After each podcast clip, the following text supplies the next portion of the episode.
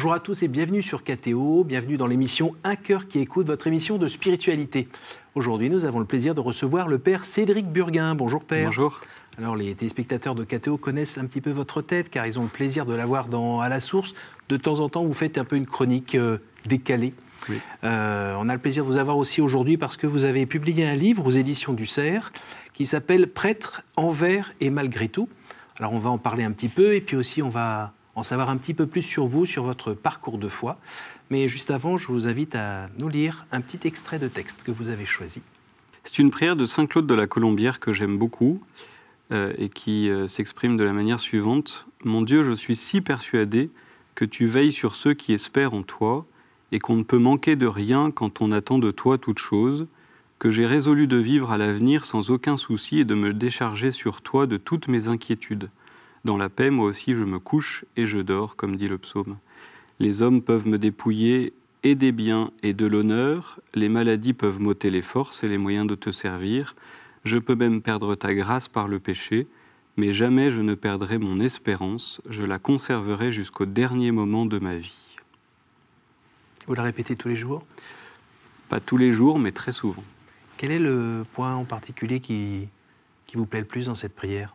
De garder l'espérance face euh, à la question du péché, face à la question de la maladie, face euh, à, tout ce qui peut entraver notre route euh, vers le Seigneur et qui peut nous interroger dans notre propre foi. Et c'est souvent une question qui, qui m'habite au fond, est-ce que je vais choisir le Seigneur comme il le veut, comme il l'entend, comme il le faut pour gagner le ciel, comme on dit? Et donc euh, c'est une vraie question que je porte au fond de mon cœur. Et, cette espérance que Saint Claude nous décrit, eh bien, elle me rejoint particulièrement parce que euh, elle nous resitue dans, une véritable foi et dans une véritable confiance euh, dans le Seigneur qui est capable de toutes choses malgré tout ce qui se passe. Alors vous êtes prêtre, ça se voit. Euh, vous êtes aussi engagé dans différentes choses. Vous êtes euh, directeur du séminaire des Carmes. Au séminaire des Carmes. séminaire des Carmes, pardon, euh, à Paris, c'est dans l'établissement de la Cato. Oui. vous êtes aussi vice-doyen de, la faculté de théologie canonique. De droit canonique. De droit canonique. Voilà, j'aurais dû apprendre ça par cœur avant, mais j'aurais pas été un bon élève. Voilà. ça prend beaucoup de temps, tout cela.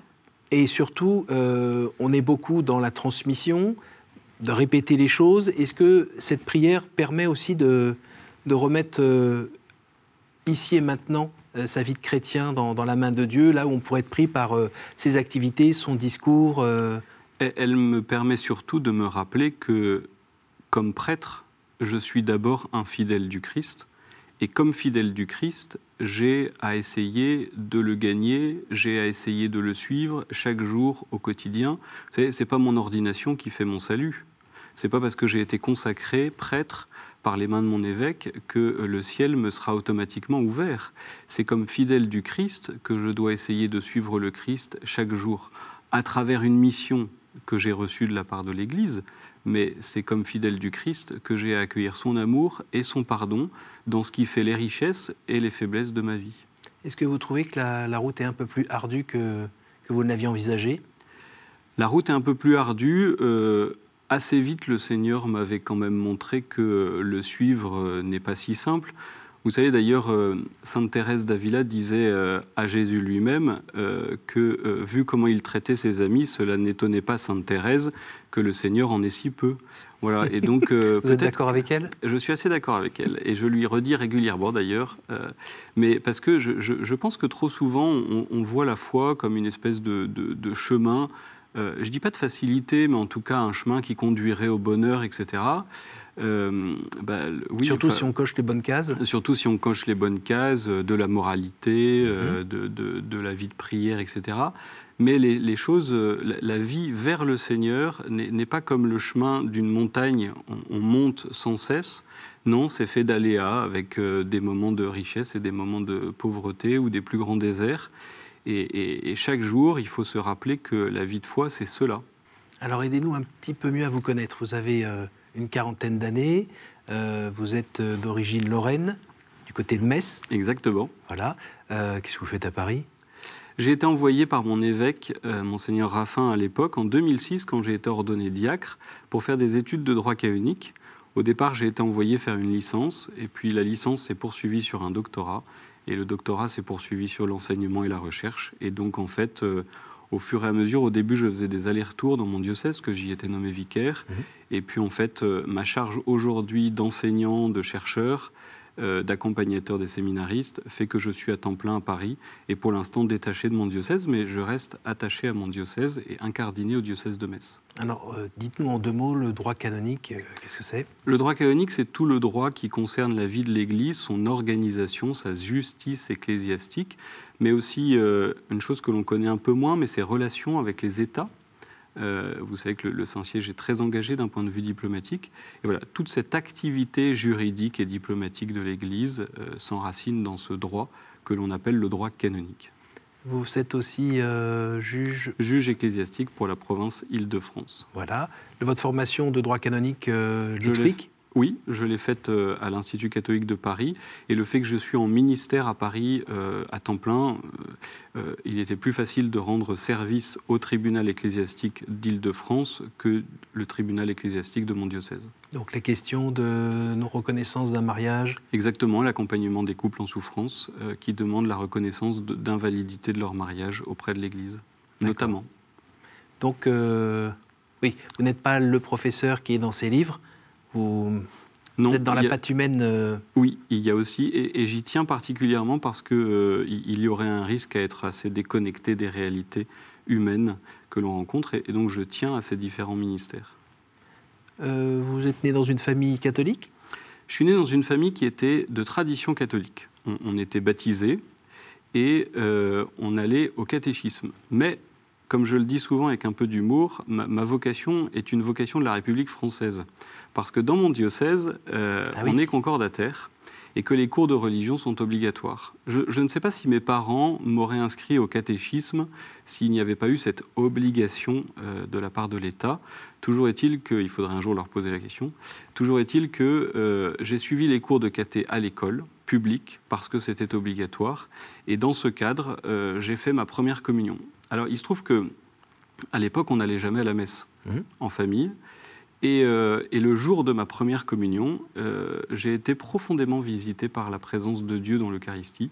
C'était un 1er mai 1988, je pense que je m'en souviendrai jusqu'à la fin de mes jours. Et, ce jour-là, j'ai profondément découvert la présence de Dieu et la présence d'un Dieu personnel, c'est-à-dire euh, une personne capable de rencontrer une autre personne mmh. qui penche son regard sur moi sur mon existence et qui m'appelle à l'aimer et à le rencontrer.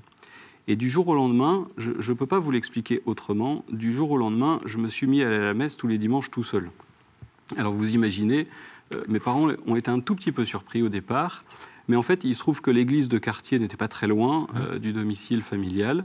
Et puis euh, très vite, je suis rentré chez les enfants de cœur euh, d'une part pour avoir une excuse pour aller à la messe le dimanche, qui était quand même plus pratique, et puis ensuite parce que, et plus profondément d'ailleurs, parce que les enfants de cœur me permettaient d'être proche de l'autel. Et en fait, j'ai été accompagné comme ça euh, par les prêtres de ma paroisse qui se doutaient bien qu'il y avait quelque chose qui se passait, mais qui m'ont vraiment accompagné avec délicatesse et liberté, sans jamais vraiment poser la question de la vocation. Euh, mais que vous aviez vous-même déjà senti dans ce ben, désir d'être plus proche de l'hôtel euh, Il y a un moment où il se passe quelque chose ben En fait, euh, cette attirance pour l'Eucharistie fait que très vite, je me suis posé euh, la, question d'être prêtre. Voilà. Mais j'ai gardé cette question au fond de mon cœur. Et puis, il y a eu plusieurs étapes qui m'ont permis d'avancer dans ce chemin.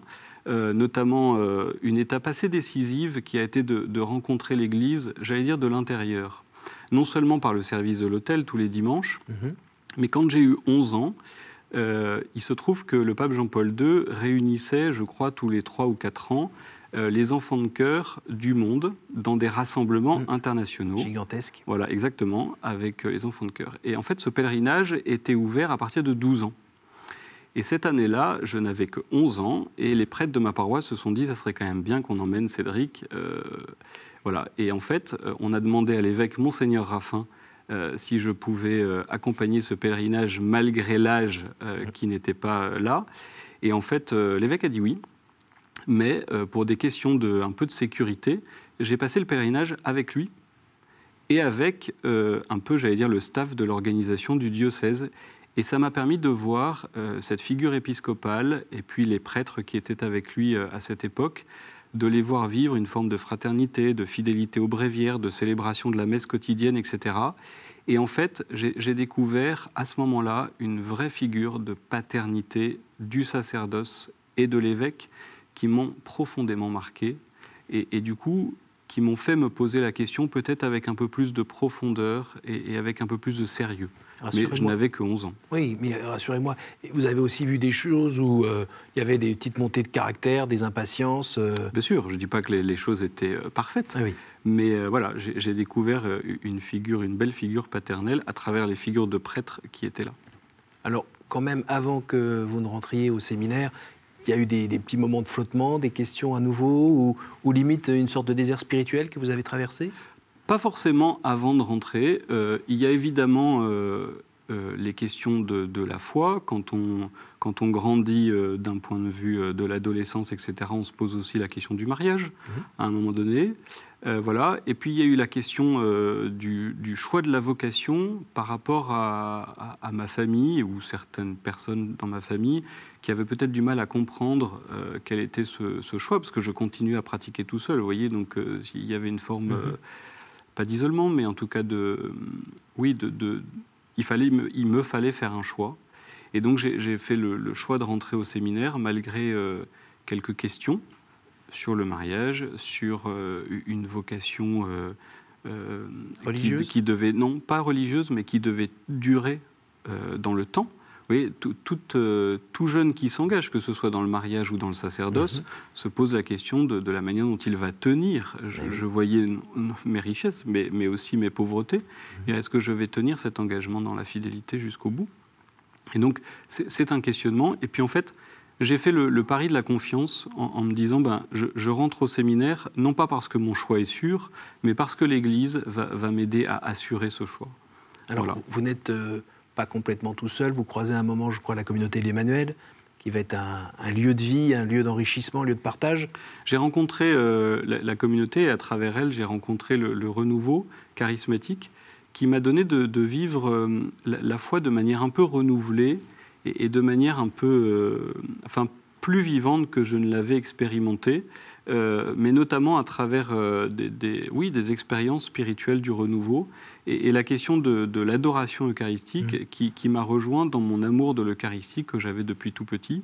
Et, donc, cette, cette route croisée avec le renouveau et, et l'Emmanuel m'ont permis d'approfondir ma foi euh, et, aussi, je le crois, d'avoir une, vraie expérience intellectuelle, puisque c'est euh, avec toutes ces rencontres que euh, l'évêque de Metz a, décidé de m'envoyer faire mes études chez les jésuites à Bruxelles, l'IET, qui a pour moi été une, profonde compréhension, un, profond approfondissement pardon, de, la question théologique.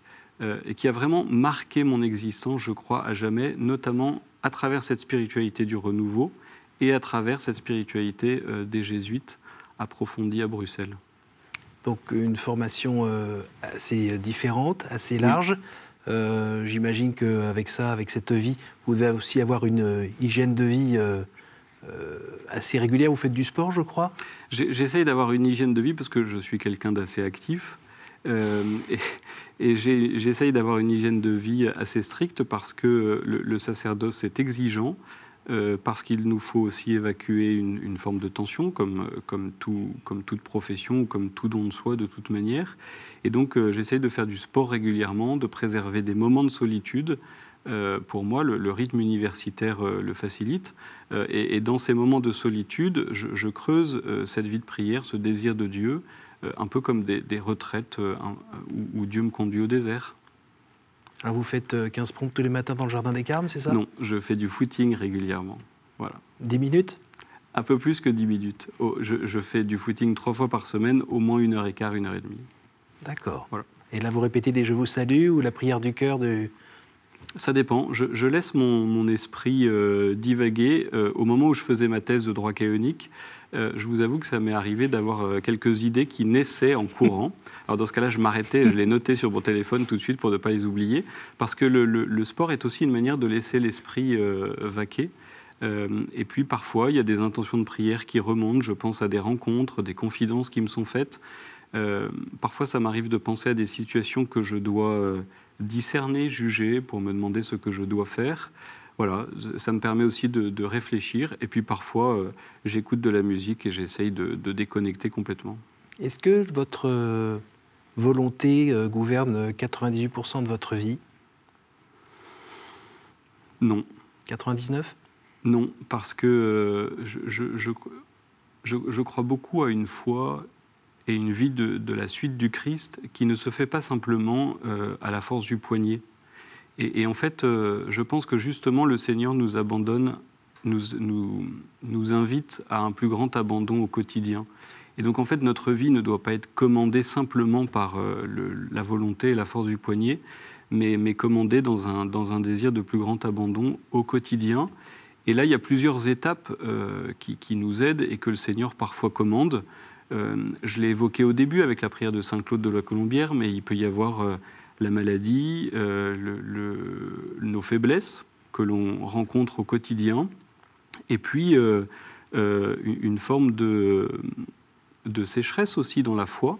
Parce que vous voyez, un, prêtre, il est comme tout un chacun, il a ses questionnements, il a ses doutes, enfin en tout cas il peut avoir ses doutes, et, puis ces moments un peu de, désert où on se dit, mais au fond, est-ce que Dieu est là? Est-ce qu'il conduit Vous les vivez, ceux-là son existence? Vous les avez vécus? Bien sûr. Euh, que ce soit la maladie, puisque j'ai été euh, un peu gravement malade euh, deux ans avant mon ordination. Et tout le monde me connaît un peu actif ou suractif. Et, quand vous vous retrouvez couché pendant quelques semaines à avoir un emploi du temps de cours complètement réduit parce que vos professeurs et vos accompagnateurs vous, disent que vous n'êtes plus capable de rien faire d'autre, enfin pas plus que ça en tout cas, c'est une vraie remise en question. Et c'est depuis lors que j'ai eu une parole qui m'a traversé le cœur pendant cet euh, épisode euh, un peu de, maladie. Euh, c'est cette parole du Seigneur qui dit Et si je revenais ce soir, es-tu prêt? Et au fond, c'est pas une parole que vous trouverez dans la Bible, mmh. mais, mais c'est une parole qui m'a traversé mmh. le, cœur. Et au fond, cette parole, je me la répète tous les matins. Parce que, en me disant Tu n'as qu'aujourd'hui pour aimer. Et le soir, quand je me couche, souvent je me dis, ouf, il n'est pas revenu. Parce que je, vois euh, que ma journée n'a pas été complètement remplie de l'amour. Et j'allais dire, c'est pas grave. Je, trouve qu'on on, on se focalise trop sur une forme de, sainteté comme une, d'une perfection morale, mhm. et qui fait que on est facilement conduit dans une forme de désespérance. Mhm. Et puis après, on laisse tomber. Et après, on laisse tomber. Et, et alors, je me laisse régulièrement avoir par cette désespérance. Et, ce qui fait que ça, peut créer en, moi, en nous, comme une forme d'absence de, Dieu, parce qu'en fait, je, ne le regarde pas lui, je me regarde encore moi à travers une perfection ou une sainteté que je recherche pour moi. Et au fond, je, suis sûr que le Seigneur essaye de nous arracher à ça de différentes manières, euh, non pas qu'il le veuille euh, de manière volontaire, mais parfois la providence se sert de tout ce qui fait notre existence, y compris la maladie, pour euh, nous conduire dans ce chemin. Et puis ensuite, il y, a les questions de, désert. Euh, ben en fait, comme je vous le disais tout à l'heure, Dieu, Dieu ne remplit pas son absence avec cette belle phrase de Saint Jean de la Croix. Dieu remplit, creuse nos vies de son absence. Et, c'est une véritable recherche, mais en fait, c'est une recherche qui nous conduit au bout du chemin. Vous me faites penser à, ce livre, donc Prêtre envers et malgré tout, euh, qui fait suite à des livres qui s'adressaient plutôt à des jeunes mariés. Oui. Voilà, donc là on change un petit peu. Un petit peu. Euh, qu'est-ce que vous avez cherché à dire? Quelle est la fine pointe de votre, votre livre? En fait, je, le dis euh, dès, l'introduction, nous, vivons une crise ecclésiale. Mhm. Et à travers cette crise, beaucoup de, questions autour de l'autorité du prêtre sont mises à mal. Et j'ai voulu réinterroger ce qu'est la paternité. Mm.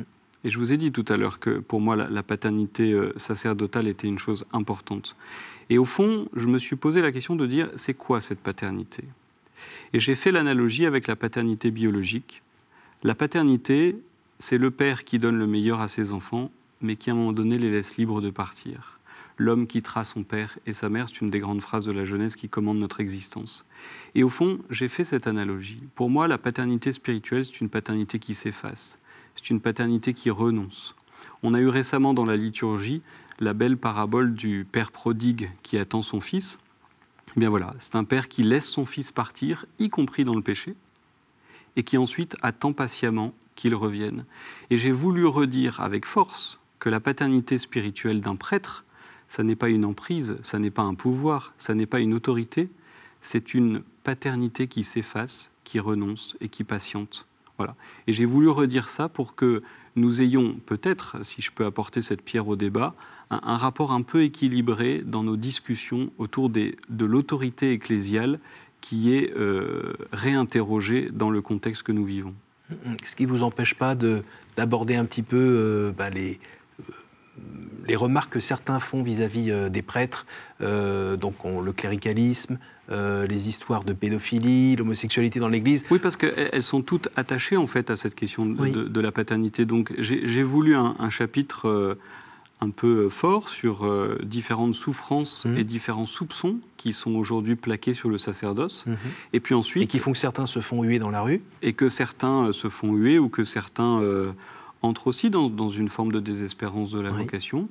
Euh, et puis euh, ensuite de, repasser, de faire ce tableau, parce que je pense qu'il faut mettre quelques mots sur ce que nous vivons aujourd'hui, et puis ensuite de, de m'attacher à, ce sujet de, la paternité, et puis de rappeler, euh, vous l'avez sans doute vu dans, ma conclusion, qu'au fond l'Église n'est pas détachée de son maître, elle, prend le même chemin, et c'est ce que j'ai appelé l'événement pascal de l'Église.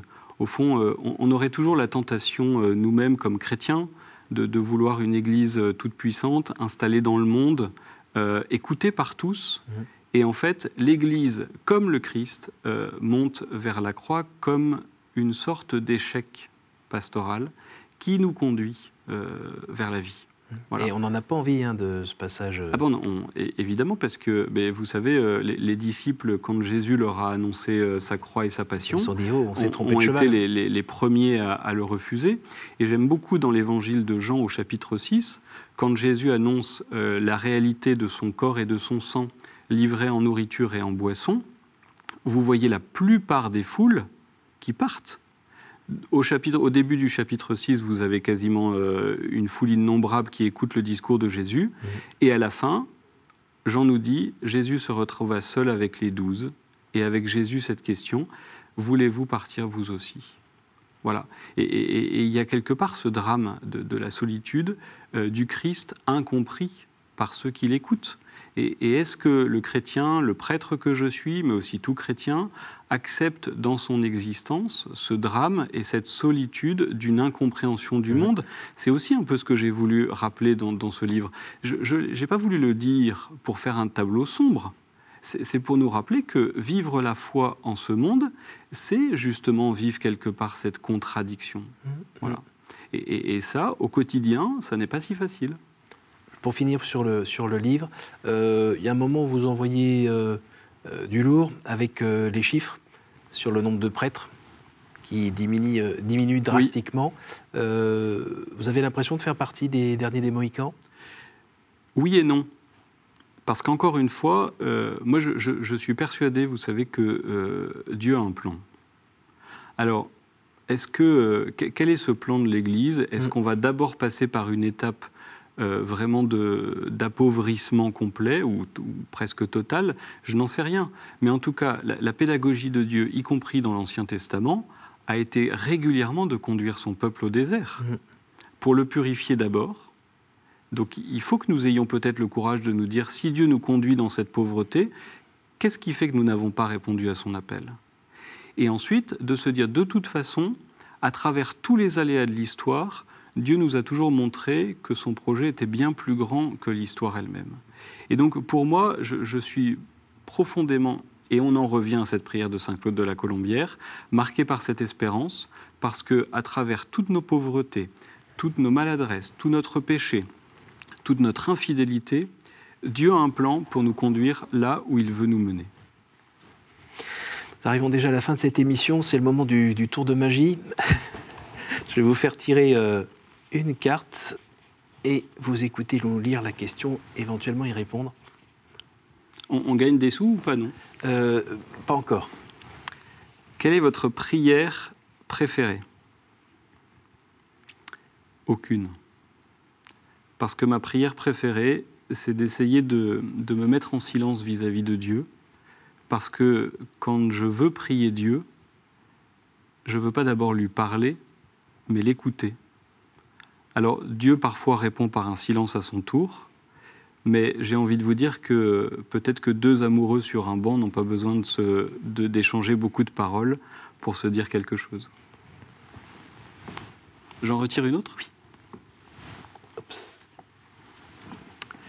Quel est le personnage ou le saint que vous aimeriez retrouver au ciel?